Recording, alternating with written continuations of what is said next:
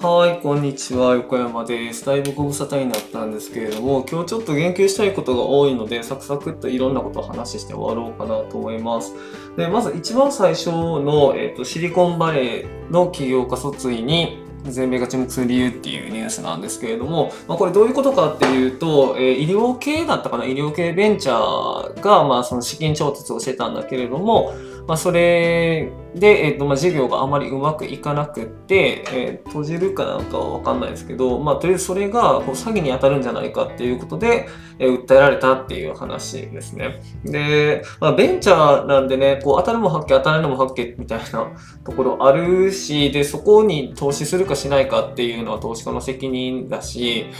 で、もちろんね、まあ、しっかり説明を受けた上でやってる投資は決定してるんだろうから、まあ確かに詐欺って言われたら詐欺的になるんかもしれへんけど、もしこれが、あの、こう詐欺として認定されるっていう話になるんだったら、まあ、今後シリコンバレーで事業を立ち上げていくっていう中で、えー、その資金を集めるっていうのが結構難しくなるんじゃないかなというか、その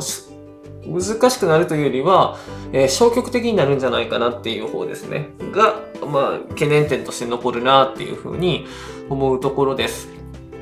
まあ、なので、えっと、まあ、シリコンバレーってそういうダイナミズムみたいなところが魅力だったわけなんだけれども、それがしぼむっていう話になるんだったら、まあ、ここのそのシリコンバレーの良さっていうのは、まあ、ちょっと失われるんじゃないかなっていう気はするんですね。で、それに絡んで、この空箱上場っていう話なんですけれども、何だっけ、スパックみたいな名前だったかな？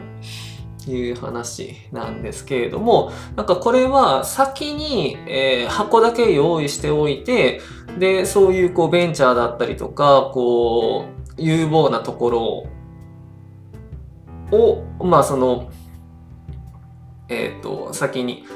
その空箱というかその箱に、えー、そのベンチャーを入れてで資金調達をより早くできるようにしようみたいな感じの話なんですけれどもなんかもしそういうことをやってしまうと,、えー、と今回のねその詐欺云々みたいな話詐欺になるかならないかはまだ分かんないんですけれども、まあ、仮に認定されたとしたら、まあ、これも、あのー、またすごい、リスクになってしまうので、まあ、なかなかあのそこに対するうまみというか、まあ、もちろん上場できたらいろんなところから資金集めれるのですごく、えっ、ー、と事業の拡大っていうのはしやすくはなっていくと思うんですけれども、まあ、それがリスクになってしまうっていうところで二の足を踏むところが多くなるんじゃないかなっていう気はしますしでただでさえ今あの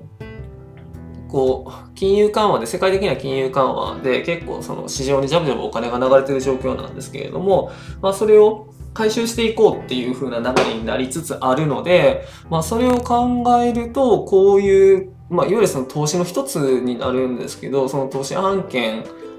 を東証で増やしたところで、じゃあ果たして誰か旨味を感じてくれる人はいるのかっていうところはね、ちょっと気になるところですし、まああんまり、うん、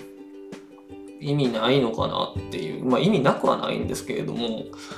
どうなのかなっていう気はしますよね。まあ可能性の一つとしてあったらいいのかもしれないなっていう気はするんですけれども、うん、難しいとこだなというか、もう私は個人的な意見としては、あんまりこうちょっと賛同しかねるなというか、この先本当に必要かなっていう気はするっていうところですね。なんかわざわざ、あの、規制緩和的な感じになるので、で、上場って、その、市場から広くお金を集めれるメリットがある代わりに、まあ、それだけのある程度のその規制を設けることによって、えー、一定レベルを担保するっていう、ね、そういうやり方だったと思うんですけれども、それがなくなるというか、っていう話になるので、まあ、そこはどうなのかなっていうとこですよね。まあ、ちょっと気になるというか、ところだなっていうふうに思っています。それが空箱上場の話ですね。一番最初の記事ですね。で、あと、その言及しておきたいのがノーベル経済学賞の話で、まあ、ノーベル経済学賞最近ちょっと注目、個人的に注目してるんですけれども、まあ、全然わからへんなっていうのを思ってるんですけど、わかるとこで言えば、最低賃金は、えー、上げたところで、